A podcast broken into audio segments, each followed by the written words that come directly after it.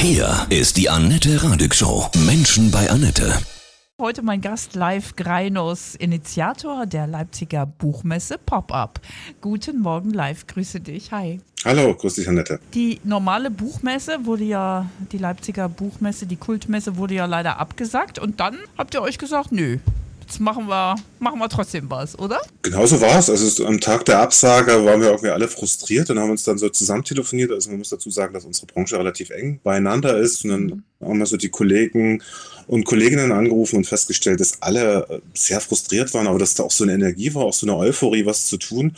Und dann ähm, haben Gunnar Zinneburg vom Kanon Verlag und ich uns entschlossen, einfach loszulegen und haben direkt am Tag der Absage der offiziellen Buchmesse Leipzig rumtelefoniert mit verschiedenen Venues, äh, die wir auch selber kennen, mit Orten, wo das passen könnte. Und dann hat sich relativ schnell herausgestellt, dass es da eine Option gibt. Und dann haben wir noch kurz äh, dazwischen gehalten oder uns äh, ganz kurz zurückgelehnt und überlegt, wollen wir uns das antun? Und dann haben uns in die Augen geguckt und gesagt, doch, das müssen wir jetzt machen. Das sind wir Leipzig schuldig. Wir brauchen das als Branche, diese Messe unbedingt. Und dann ja. haben wir angefangen zu planen. Corona hat euch Autoren natürlich auch gebeutelt. Wie viele Verlage haben dann zugesagt spontan, weil sie ja die andere Leipziger Buchmesse nicht hatten? Also wir haben das gar nicht groß ankündigen müssen, ankündigen können. Das lief dann alles so ganz spontan. Am Ende waren es 150 Verlage, die teilnehmen wollten und wow. 60 äh, Verlage können wir nur aufnehmen, weil der Platz, in dem wir jetzt sind, in Werk 2 am Konnewitzer Kreuz begrenzt ist. Also das ist eine Halle mit 900 Quadratmetern und da mhm. gibt es einfach ein Limit an Ständen, die wir da zulassen können. Hattet ihr denn mit so viel Ansturm gerechnet? Schon irgendwie, weil wir merkten, dass diese Euphorie in der Luft lag, aber mhm. dass es dann so schnell so viele wurden, das war schon sehr überraschend. Weil dann auch, das kam dann noch hinzu, Verlage, die vorher die reguläre Buchmesse abgesagt hatten, auf einmal bei uns auch noch mit äh, mitmachen wollten und das war so eine etwas absurde Situation. Ja äh, den musst du natürlich sagen, sorry, das geht nicht. Wenn ihr bei der regulären Messe nicht teilnehmen wolltet, können wir euch natürlich jetzt kein Forum bieten auf unserer Indie-Messe. Krass, dann wird es ja jetzt so eine Konkurrenzveranstaltung vielleicht nächstes Jahr? Nein, also Nein. das haben wir natürlich immer gesagt, das ist mhm. was Einmaliges. Also erstens gefalle ich mir in der Rolle des Messedirektors nicht unbedingt. Das ist wahnsinniger Stress. Glaube ich. Äh, ich möchte lieber einfach für meinen Verlag tätig sein. Und wir haben das auch kommuniziert gegenüber der Messe, also der Leipziger Buchmesse, dass das wirklich was Spontanes, Einmaliges ist. Und äh, wir wollen unbedingt nächstes Jahr wieder diese große Messe haben, weil mhm. das ist natürlich, ich habe jetzt keine Zahlen parat, wie viele Verlage auf der Leipziger Buchmesse an sich sind. Bei uns findet natürlich nur ein Bruchteil statt. Und äh, diese Leipziger Buchmesse lebt von der Atmosphäre, lebt von, lebt von diesen Menschenmassen, die dann auch in den Gängen unterwegs sind, auch in diesen Glasröhren. Ähm, das ist so ein ganz spezielles Feeling. Das können wir gar nicht adaptieren und wollen wir auch nicht. Und jetzt ging es nur darum, Leipzig kurz erstrahlen zu lassen und nächstes Jahr hm. machen wir wieder so eine ganz reguläre Buchmesse. Was gibt es denn für Büchertrends? Was ist im Moment sehr angesagt? Oh, das ist ganz unterschiedlich. Die Verlage haben immer so ihr eigenes Profil, in dem sie so relativ äh, verankert sind und machen, machen da ihr Programm, äh, bauen das aus, führen das fort. Was festzustellen war, dass während der Corona-Pandemie, die natürlich jetzt noch anhält, aber wir haben jetzt diesen harten Lockdown nicht mehr, aber was wir und auch viele Kolleginnen und Kollegen feststellen konnten, ist, dass ähm, so die Klassiker haben ziemlich äh, zugelegt. Das war gut. Autoren und Was Autorinnen, heißt Klassiker? So Schiller, Goethe oder wie? Genau. Ja. Oder, auch, ah, ja. mhm. oder äh, auch die russischen Klassiker oder also wirklich äh, mhm. so diese so ein Literaturkanon. Der hat wieder Anklang gefunden. Dann Kinderbücher natürlich, logisch. Äh, die Kinder waren zu Hause, mussten bespielt werden äh, und dann mhm. gab es auch so eine Renaissance des Kinderbuches. Was es schwer hatte, das haben wir auch gemerkt, waren so Debütanten, mit etwas sperrigen Stoffen, vielleicht etwas düsterer. Da hatte irgendwie kaum jemand Lust drauf in der ja, Zeit, sich dann irgendwelchen ist, ja. sperrigen Themen zu widmen. War auch schon düster genug. Genau, alles. konnte durchaus nachvollziehen.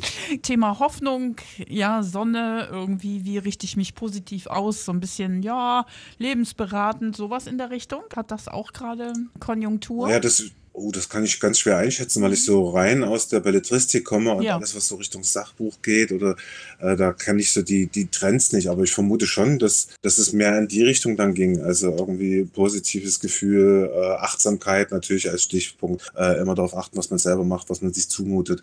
Das wird das sicherlich stärker nachgefragt worden sein.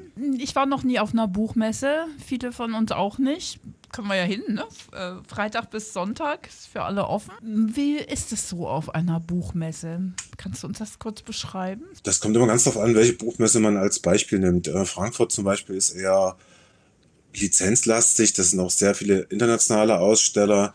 Äh, sozusagen ja, das Geschäft steht da im Vordergrund und in Leipzig, na, das muss man sich so vorstellen, das sind vier große Hallen, durch eine große Glashalle, in der viele Veranstaltungen stattfinden, davon ausgehend dann ganz viele Glasröhren. Und da ist wahnsinnig viel los. Also da stürzen wirklich äh, tausende Menschen jeden Tag durch.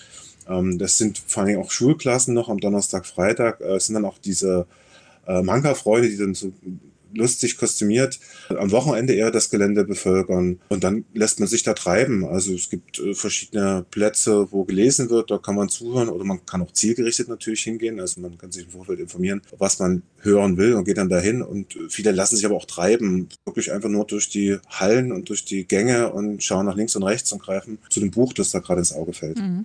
Aber es ist auch bestimmt spannend, so seine Lieblingsautoren mal kennenzulernen, ne? vielleicht auch mal mit ihnen zu sprechen. Das ist, denke ich, eine starke Motivation, dass man, wenn man von einem Autor schon relativ viel gelesen hat, dass man dann auch den Wunsch verspürt, äh, ihn live zu erleben auf so einer Messe bei einer Lesung und natürlich auch Autogramme, das darf man auch nicht vergessen. Mhm. Also äh, den Wunsch, ein Autogramm zu bekommen von einem Autor, ist doch immer noch sehr gefragt. Eine Widmung. Genau. Du hast eben schon gesagt, Renaissance des Kinderbuchs vor allem, ja. Würdest du sagen, dass es generell ähm, eine Renaissance wieder bei Büchern gibt? Bei all den anderen ansteigenden Medien, ja, Netflix, Streaming. Gibt es da Hoffnung, dass das Buch niemals stirbt? Ja, also ich glaube nicht, dass das Buch sterben wird, aber das ist schon stark unter Druck geraten. Das gibt ja auch Zahlen von unserem Branchenverband, wo sich die Anzahl der Leser stark minimiert hat. Also da gab es über gewisse Zeiträume hinweg bis zu eine Million weniger Leserinnen und Leser und das ist natürlich schon gravierend. Das kriegt man aber auch selber mit, wenn man mit Kollegen spricht, dass auch die eigene Spanne Anne sich zu konzentrieren und konzentriert ein dickes Buch zu lesen, so ein bisschen abgenommen hat, einfach mhm. weil man halt eben durchaus sehr intensiv da mit den sozialen Medien beschäftigt ist, beruflich, aber auch privat und äh, so die Aufmerksamkeit manchmal nicht mehr mhm. ganz so hoch ist. Also, da sind dann Hörbücher eher Trend auch, weil man sich dann das vorlesen lässt? Ich bin selber kein Freund davon, also wir haben sie auch mit dem Programm, aber ich äh, kann mit Hörbüchern irgendwie wenig anfangen. Ich finde da nie die, die nötige Ruhe, das so anzuhören. Äh, ich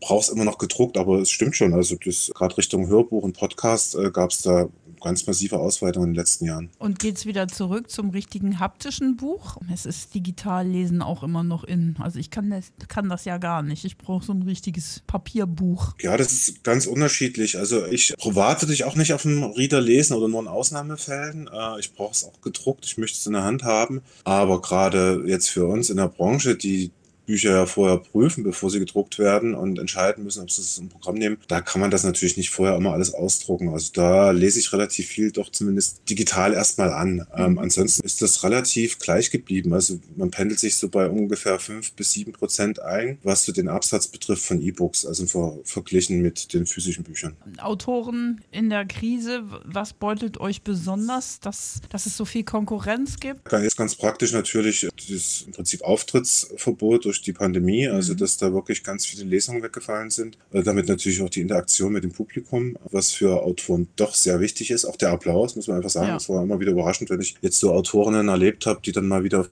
die Bühne konnten und, und wie wichtig das für sie war, dass dort wieder auch eine Reaktion kommt. Also das Bild von dem einsamen Schreiber mag stimmen, also dass er in seiner Kammer sitzt und schreibt, aber er will dann doch irgendwie raus, oder die meisten zumindest, und die Sachen auch vorstellen und zu einer Rückmeldung bekommen. Es geht natürlich auch um Honorare. Also so Lesungen sind in Deutschland relativ gut honoriert und wenn dann da so Einnahmen fehlen, dann wird es natürlich schwer. Also da gab es zum Glück Programme, die das so abgefedert haben, aber es war auf jeden Fall keine gute Zeit für alle Schriftsteller. Wenn du nicht nebenbei noch mal eben schnell eine Pop-up-Buchmesse organisierst, bist du ja beim Verlag Wohland und Quist. Genau. Was ist das Spannende an Verlagsarbeit live? Ich habe einfach nichts anderes, was mir Freude machen würde. Ja. Deswegen stellt sich für mich natürlich die Frage. Also ich bin gelernter Buchhändler und habe festgestellt, als ich in der Buchhandlung war, dass ich gerne eigene Bücher herstellen möchte, selber mit dem daran wirken möchte. Ja, man ist ja auch so eine Art Geburtshelfer. Also wenn so ein Buch auf den Tisch kommt, dann vergehen in der Regel ein, anderthalb, zwei, zweieinhalb, bei einem Buch sogar zehn Jahre Zeit, bis daraus ein richtiges Buch wird. Und das ist ein unheimlich spannender Prozess mit den mhm. Autoren zusammen, mit den ganzen Gewerken, die dann damit reinkommen, mit den Lektoren, mit den Setzern, mit denen, die die Cover gestalten. Das ist so ein, so ein ganz buntes, vergnügliches Werkeln. Also mir macht das große Freude ja. und wie gesagt, ich kann mir überhaupt nichts anderes vorstellen. Du hast deine ja, Leidenschaft zum Beruf gemacht. Das stimmt. Hast du da auch diese Verantwortung über Hop oder Top? Ja, ne, ich bin der Verleger, sprich die letzte Verantwortung habe ich immer. Ähm, wenn jetzt, also können das ja mal skizzieren, wenn jetzt ein Kollege kommt und er hat ein Buch, das ihm unheimlich gefällt und der kann auch blühend davon berichten und ist da mit ganzem Herzen dabei. Äh, und mir würde es nicht so richtig zusagen, würde ich ihn wahrscheinlich trotzdem machen lassen. Aber an sich muss es allen gefallen und äh, es kann durchaus auch mal dazu kommen, dass es ein Veto gibt gegen ein Buch. Also wir besprechen alle Titel. Also Ah ja, das hm. wird sozusagen vorgestellt, lange im Vorlauf und dann kann auch jeder seine Meinung dazu sagen. Ich denke mal so an die andere Seite, die dann daran hofft, oh Gott, hoffentlich nehmen sie es, ne? Das fällt mir natürlich auch nicht immer leicht abzusagen, gerade wenn es dann auch Leute sind, die man kennt. Und Verleger neigen dazu, eher Ja zu sagen, aber wir haben halt eben nur begrenzte Ressourcen, wollen mit unseren ganzen Verlagsmitarbeitern richtig für so ein Buch arbeiten und deswegen ist man limitiert. Also mehr als 20 Bücher pro Jahr können wir als Verlag zum Beispiel nicht machen. Also wir sind leicht drüber mit unserem englischen Imprint, aber so das ist so unsere Richtschnur und viel mehr, das wäre zu viel, wenn es sonst mehr wäre. Entscheidest du persönlich auch nach Intuition? Ja, ich muss das lesen und das sollte sofort irgendwie ein Gefühl entstehen, dass ich da gefangen bin. Und was ich immer feststelle, dass das bei mir wirklich aus dem Bauch heraus passiert, dass ich da gar nicht irgendwie mit literaturwissenschaftlichen Werkzeugen rangehe, auseinanderbaue und gucke, warum das Buch so besonders ist, sondern ich muss in diesen Kosmos reinkommen. Und wenn ich in diesem Buchkosmos drinne bin und dort auch lange Zeit gehalten werde, dann ist das für mich so ein Qualitätsmerkmal. Dann entsteht da so eine innere Welt, äh, der ich gerne folgen möchte und dann nehme ich mir einfach das Recht daraus zu sagen, das sollte auch noch anderen gefallen. Ja. Dann hast du als kleiner Junge bestimmt auch schon Bücher verschlungen ohne Ende, nehme ich an. Tatsächlich, ja. Ähm, ich muss dazu sagen, dass ich aus Dresden komme und da gab es bis 1988 kein Westfernsehen. Ähm, sprich, äh, es war auch limitiert, was man da anschauen konnte. Deswegen hat vielleicht auch diese Buchwelt und ich hatte durch meine Eltern eine relativ umfangreiche Bibliothek und auch so eine ganz vielfältige, also Jack London war da dabei, genauso wie Fontana, um jetzt mal so die Bandbreite aufzumachen. krass. Hm. Und das war natürlich hilfreich. Dann kam halt eben irgendwann 88, 89 das Westfernsehen. Äh, und dann nahm das so ein bisschen wieder ab und ist dann erst später wieder so richtig aufgeblüht, das Lesen. Gibt es so einen Lieblingsklassiker, den du hast, wo du sagst, so ein Hermann Hesse oder irgendwas, wo du sagst, das ist echt, das ist das Buch, was mich immer getragen hat? Kann ich so nicht sagen. Es gibt so einzelne Werte. Also Nick Cave zum Beispiel, das war so ein wichtiges Buch für mich und die Eselin sah den Engel. Das weiß ich auch, das habe ich in großen Stückzahlen eingekauft und verschenkt und verborgt. Aber das ist natürlich jetzt auch viele, viele Jahre her, dass ich das gelesen habe. Ich wusste gar nicht, wie das jetzt auf mich wirkt. Dann gab es einen Schriftsteller oder gibt es immer noch äh, Helmut Krauser ähm, aus München, jetzt in Berlin. Von dem habe ich nahezu alles verschlungen. Tagebücher, kurze Prosa, Romane. Und das war auch gut, aber das ist jetzt auch nichts, was ich jetzt unbedingt noch äh, weiterlese. Also ich bin immer auf der Suche nach neuen Sachen oder Klassiker, die ich noch nicht kenne. Also nee, lieber offen sein für Verschiedenes und ähm, immer wieder neue Sachen entdecken. Hast du ein schönes Zitat zum Thema Buch, Bücher, Lesen? Helge Fahnschmidt von der Edition Azor hat den schönen Slogan Lesen verunsichert. Krass, okay. Warum? Also das ist, trifft natürlich nicht auf, generell auf Literatur zu, aber auf die spezielle von, äh, von Azur ist es schon. Also da geht es um neue Blickwinkel, die so ein bisschen das eigene Weltbild neu justieren. Also man kann natürlich lesen, um so ein sein Weltbild äh, zu verfestigen und das ist auch legitim und die meisten Bücher funktionieren ja auch so, dass man was liest, man denkt, ach ja, genau so ist es. Aber es gibt natürlich auch Literatur, die anders funktioniert, die halt eben was ganz Neues reinbringt in den eigenen Lebenskosmos. Und das wird durch dieses Zitat transferiert. Hattest du mal Schwierigkeiten, ja, aus einem spannenden Spielfilm, aus einem Buch wieder rauszukommen oder dass du ganz traurig warst, tagelang, dass es zu Ende war? Nein, da so ein Tick. Das ist gar kein Trick, sondern das ist ein Tick. Also wenn ich wirklich ganz tief in einem Buch drinne bin und man kriegt das natürlich mit, dass die Seiten immer weniger werden, dann lese ich immer langsamer, Ja. dass ich möglichst lange noch in dem Kosmos drinne bin. Das, Cool. das ist mir Ja. so aufgefallen bei meiner eigenen Lektüre. Dann zelebriert man die letzten Seiten, ne?